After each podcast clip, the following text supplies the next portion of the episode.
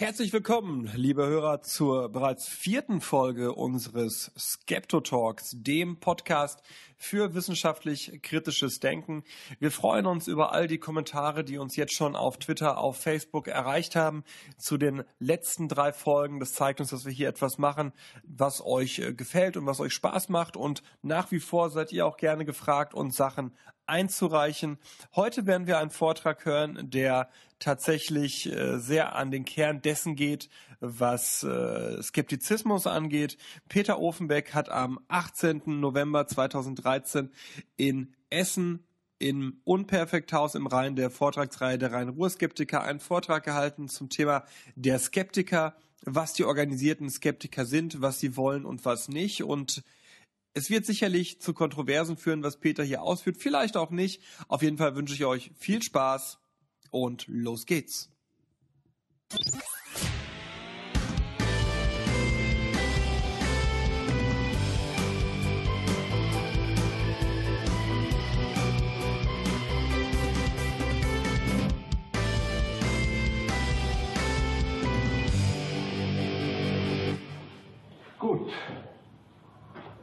Mein Name ist Peter Hofenbeck. Ich leite die monatlichen Diskussionen der Rhein-Ruhr-Skeptiker. Und äh, ich möchte mal einfach was zu dem Wort der Skeptiker sagen. Denn der Begriff des Skeptikers ist in der Gesellschaft relativ diffus und leider auch mit gewissen Vorurteilen belegt.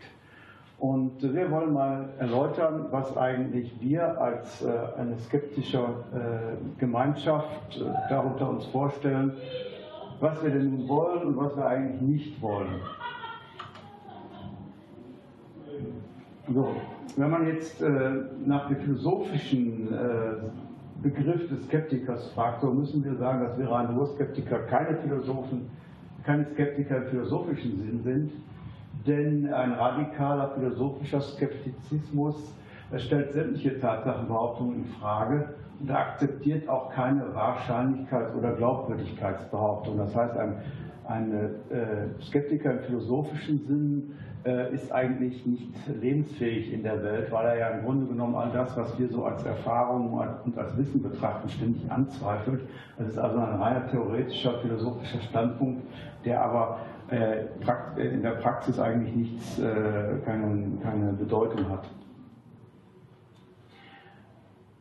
Was wir allerdings betreiben, ist der Zweifel als Methode. Das heißt, wir versuchen Tatsachenbehauptungen, die wer auch immer aufstellt, auf ihre Glaubwürdigkeit zu prüfen, indem wir sie methodisch anzweifeln. Das heißt, indem wir einfach wirklich sagen, wie kannst du das belegen? Was gibt es für Argumente dafür? Gibt es schon Erfahrungen? Da gibt es Beispiele und so etwas. Und daraus ergibt sich äh, eine Forderung, wer, die, wer ungewöhnliche Behauptungen aufstellt, der muss auch ungewöhnliche Beweise liefern. Das heißt, Dinge, die sowieso plausibel sind, dass man morgens Brötchen kaufen kann, die braucht man in der Regel nicht großartig äh, zu beweisen. Aber das berühmte Einhorn, das einer in seinem Garten hat, da reicht dann ein Foto nicht mehr.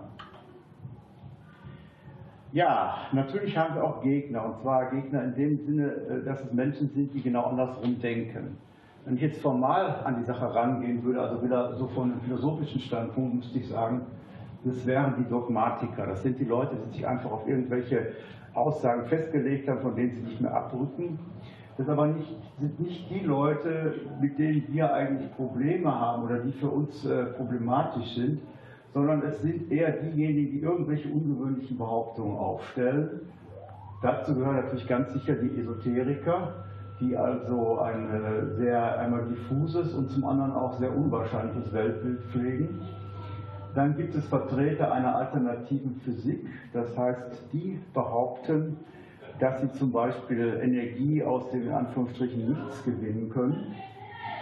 Und die Verschwörungstheoretiker, die hinter allem und jedem, was passiert, irgendwelche geheimen Mächte vermuten und meistens auch sehr große Probleme haben, diese Behauptungen dann im Einzelnen zu beweisen.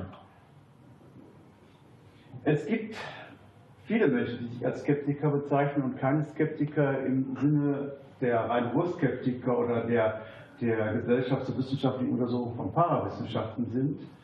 Äh, das sind einfach Leute, die den aktuellen Stand der Wissenschaft in Zweifel ziehen wollen, die also entweder sagen, es hat zum Beispiel keine Mondlandung gegeben Oder man könnte Dinge machen, die halt eben die Wissenschaft aktuell nicht, nicht zulässt, zum Beispiel eine kalte Kernfusion und solche Geschichten und die daran auch wieder äh, die äh, Idee knüpfen, dass gewisses Wissen von geheimen Mächten uns vorenthalten wird, aus welchen Gründen auch immer, in der Regel natürlich, weil es dabei irgendwie um Macht geht.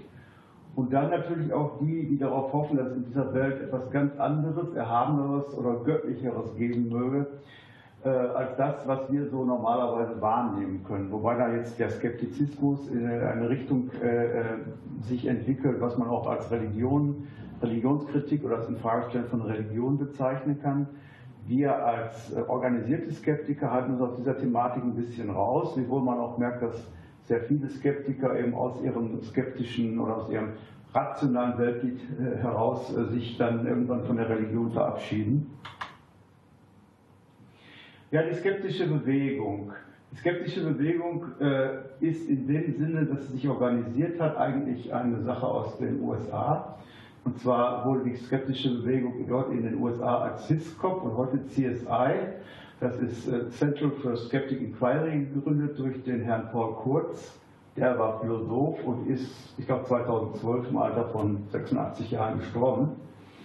Und äh, sozusagen die deutsche Parallel- oder, oder Schwestergesellschaft, das war dann die GWUP, die aus einigen Vor- Stufen dann 1987 äh, in Bonn gegründet worden ist und die heute noch existiert und bei der ich auch Mitglied bin. Ja, der Anspruch. Natürlich haben wir einen Anspruch, nämlich einen gesellschaftlichen Anspruch, und da geht es halt darum, den wissenschaftlichen Denken die ihm gebührende Beachtung zu verschaffen. Der Punkt ist eigentlich der, dass wir in Deutschland immer noch so eine gewisse Tendenz haben, dass sich Menschen äh, damit schmücken oder damit kokettieren, dass sie wissenschaftlich vollkommen unbeleckt sind. So nach dem Motto, ach, Mathematik war ich in Schule immer schlecht, aber äh, ich glaube, niemand würde sich wegen seiner Legasthenie loben oder damit kokettieren oder da, vielleicht damit, dass er eine schlechte Rechtschreibung hat. Also es ist eine etwas seltsame Haltung, die in, in vielen Deutschen so ein bisschen noch drinsteckt, den Schöngeistigen sind wir zugewandt und das äh, naturwissenschaftliche, wissenschaftliche das ist was für Spezialisten, da haben wir nichts mit zu tun. Das ist aber leider nicht der Fall, denn eben Wissenschaft, Naturwissenschaft bestimmt im hohen Maße unser Leben und man sollte das also ein bisschen anders angehen. Ja, der erste Ansatz wäre natürlich die Schule, denn äh, die Schule, da sind die Kinder, die am ehesten noch in der Lage sind, eine Persönlichkeitsentwicklung zu machen und auch sozusagen eine, äh, eine gewisse äh, äh Präferenzen zu entwickeln in ihrem, in ihren Interessen, in ihrem Wissen.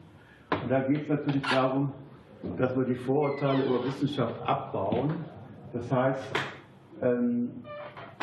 wir wollen also äh, auch die Angst, die viele Kinder haben, die sie wahrscheinlich auch aus dem Elternhaus bekommen haben. Wissenschaft ist was ganz Schweres, das äh, macht vor allem auch gar keinen Spaß. Das äh, wollen wir reduzieren. Wir wollen aber auch, und das, da gibt es auch Fachleute bei uns in unserem Team, unbelegte esoterische Unterrichtsmethoden und Inhalte in Frage stellen. Ja, beispielsweise äh, geht es derzeit darum, dass in Hamburg eine staatliche Schule mit Elementen der Waldorfpädagogik aufgepeppt werden soll und dass auch da die GWOP sich entsprechend äh, dagegen, entgegenstellt. Ja, die Grundlagen einer Erkenntnistheorie auf der Basis des kritischen Realismus vermitteln. Das klingt jetzt ein bisschen komplex, ist aber im Grunde genommen einfach nur, dass man einem Menschen sagt, wie er eben mit Behauptungen, die angeblich wissenschaftlich sind, so umgehen kann, dass er sich einen Eindruck machen kann, ob da wirklich was dran ist oder ob das einfach nur äh, qua Autorität oder äh, einfach nur so dahingesagt worden ist. In der Gesellschaft. In der Gesellschaft äh, haben wir es ja leider wieder zunehmend mit sehr viel esoterischen Gedankengut äh, zu tun, unter anderem auch damit, dass ich deswegen, weil sich dabei eben sehr viel Geld verdienen lässt. Und die GWOP äh, bemüht sich eben auf esoterisches Gedankengut hinzuweisen, das als unwissenschaftlich und erkenntnisfrei zu entlarven und damit indirekt oder auch direkt Verbraucher vor Kosten und Schäden durch überflüssige oder gefährliche Maßnahmen zu schützen. Also einerseits äh, kann sich ein, ein Verbraucher zum Beispiel einer medizinischen Behandlung oder einer alternativen medizinischen Behandlung unterziehen, die eigentlich keinen Sinn hat und die nur Kosten aufwirft, vielleicht sogar schadet. Und es kann aber auch sein, dass er zum Beispiel seine Wohnung gegen elektromagnetische Strahlung abschirmt oder sich irgendwelche Gegenstände kauft, die sein Wohnumfeld verbessern sollen oder sein Strahlenumfeld. Und gegen diesen ganzen Unsinn können wir in gewisser Weise einwirken, indem wir sagen, nee, das, das funktioniert nicht, das braucht man nicht. Ja, Risiken einschätzen. Wir haben ja äh, in unserer Gesellschaft oft das Problem, dass wir gar nicht wissen, was ist gefährlich, was ist nicht gefährlich. Wie gefährlich ist ein Atomkraftwerk, wie gefährlich ist es am Autoverkehr teilzunehmen, wie gefährlich ist es im Haushalt äh, zu arbeiten, wie gefährlich sind bestimmte Krankheiten. Und es gibt leider, obwohl das jetzt ein bisschen wie Verschwörungstheorie klingt, es gibt Interessengruppen, die, äh, kann, die nicht möchten, dass einem unmittelbar klar ist, wie hoch welches Risiko ist. Natürlich auch Versicherungen zum Teil, die halt auch äh, Risiken absichern, die vielleicht gar nicht des Absicherns wert wären. Solche Dinge halt. Und äh, die Risikoeinschätzung ist eigentlich eine Sache, die man mit den mathematischen Methoden der Statistik und der Wahrscheinlichkeitsrechnung angeht. Und da muss man wieder zur Schule sagen, äh, solche Sachen wie Statistik und Wahrscheinlichkeitsrechnung werden halt in der Schule normalerweise nicht gemacht, obwohl sie wichtiger wären für den normalen Menschen als zum Beispiel Infinitesimalrechnung. In der Gesundheit macht sich der Skeptiker dadurch bemerkbar, dass er eben äh, nach wissenschaftlicher Medizin fragt und die, diese auch fordert, weil er davon ausgeht, dass nur bei evidenzbasierter Medizin es wirklich äh, angemessen ist, äh, das von der Gesellschaft bezahlen zu lassen. Und unwissenschaftliche Methoden sollen nach der Sicht der Skeptiker nicht durch die gesetzlichen Krankenkassen bekämpft werden. Ja, wenn wir jetzt mal noch mal kurz auf die Philosophie zurückkommen. Ähm, Skeptizismus gibt es im Grunde genommen schon äh, seit dem alten Griechenland. Das ist allerdings mehr dieser harte Skeptizismus, den ich am Anfang erwähnt habe, der also praktisch alles in Frage stellt, während hier zum Beispiel der Wilhelm von Ockham einfach versucht hat, Regeln äh, zu, äh, zu Gewinn von Erkenntnissen zu finden. Das war so ein Mönch im 14. Jahrhundert.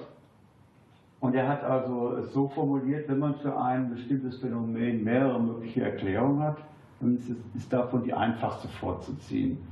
Das heißt dann andersrum, man sollte es vermeiden, seine Welt mit überflüssigen Begriffen zu möblieren, wozu auch wiederum sehr viele Esoteriker neigen. Das heißt, da kommen dann immer wieder Sachen vor, auf die ein wissenschaftlich denkender Mensch verzichten kann und die dann nur das Weltbild unübersichtlich machen und eben Erkenntnis eher behindern als fördern.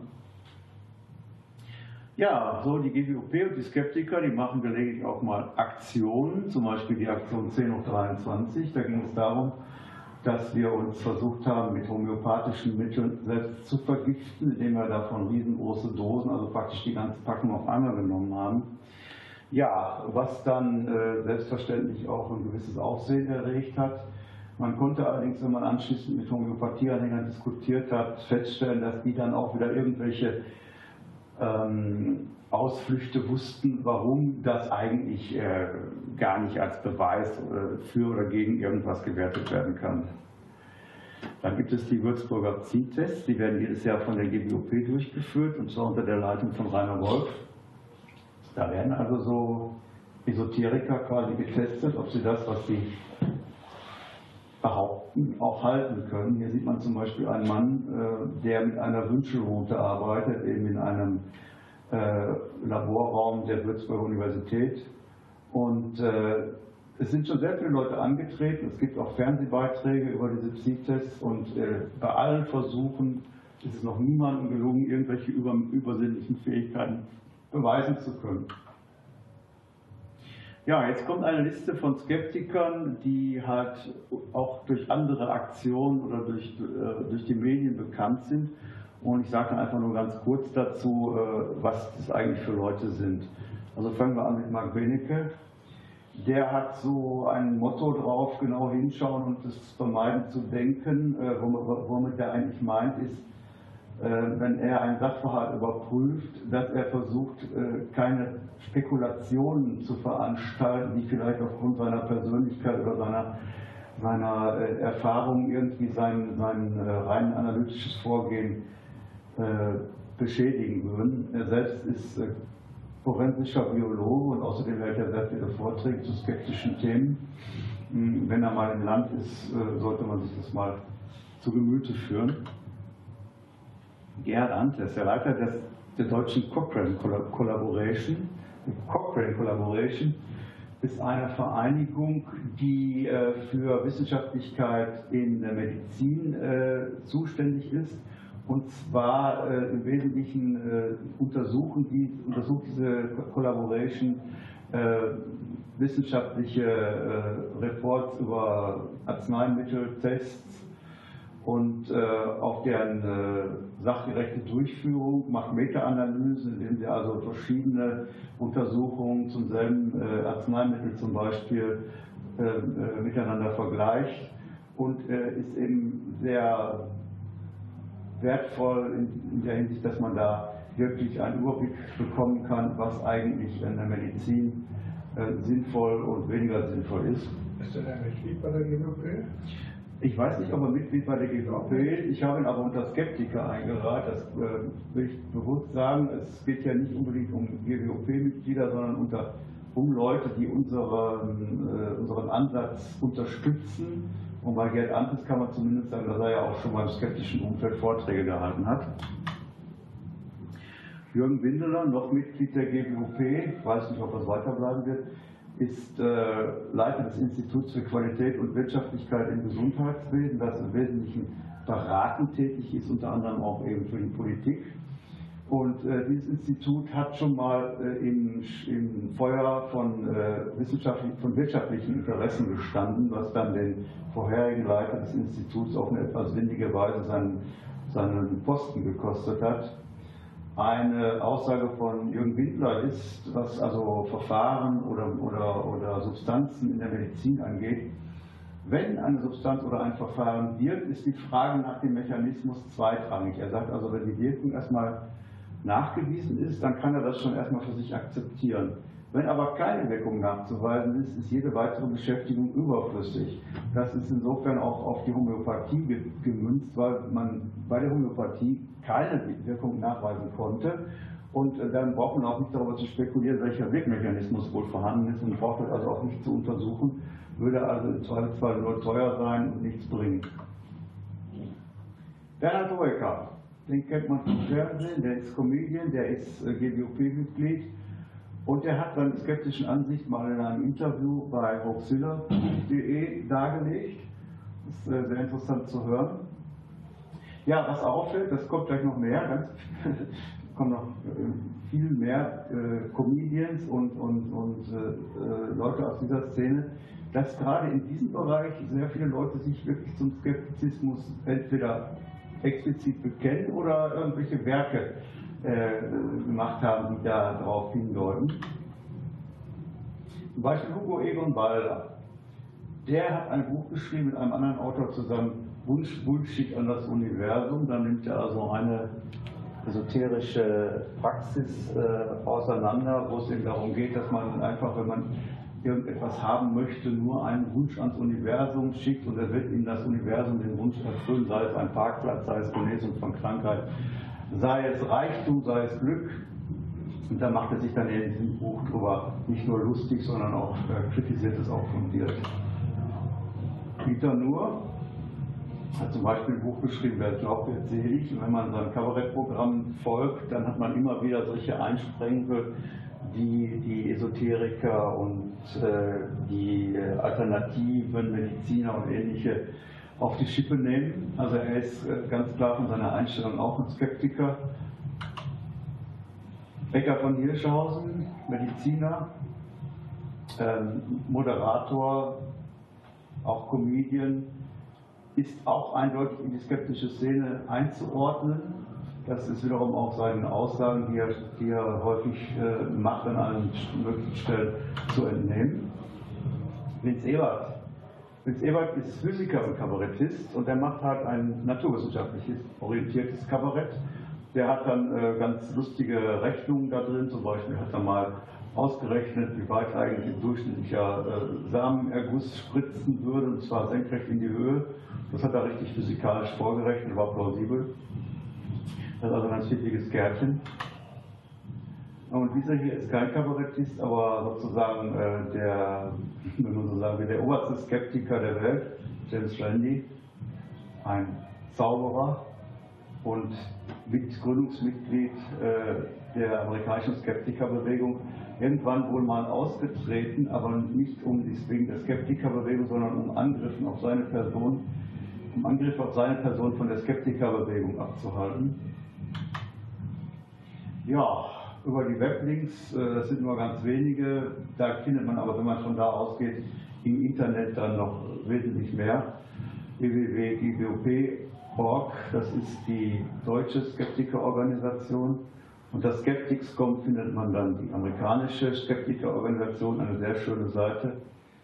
Dann hoaxilla.de, da sind so verschiedene ähm, ganz interessante Beiträge zu ganz merkwürdigen, esoterischen und, äh, und skeptischen Themen oder besser äh, skeptische Beiträge zu esoterischen Themen und auch einige Interviews mit Mitgliedern der skeptischen Szene.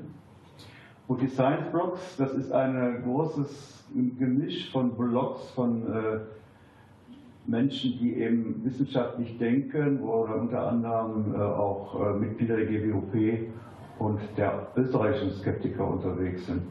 Und das war es jetzt eigentlich schon. Wie gesagt, ich wollte nur mal kurz vorstellen, was ein Skeptiker ist und was er nicht ist. Danke.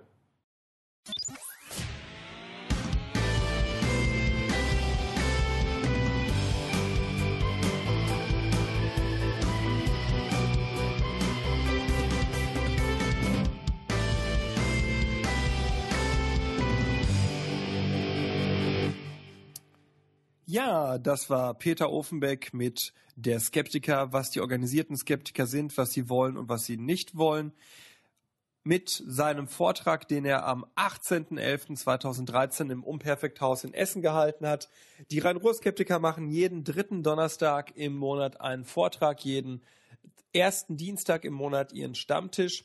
Äh, bevor ihr glaubt, das hier wird eine reine Gwupp-Veranstaltung, es sind natürlich auch Mitglieder äh, und Vorträge anderer Organisationen eingeladen, etwas äh, einzureichen, was mit wissenschaftlich kritischem Denken zu tun hat.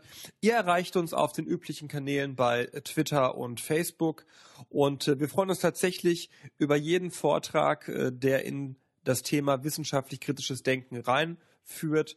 Äh, gerne auch mal ein Gespräch. Also lasst uns äh, zukommen, was ihr habt. Meldet euch bei uns und sagt, wie wir noch besser werden können. Und bis dahin, Skepto Ahoi.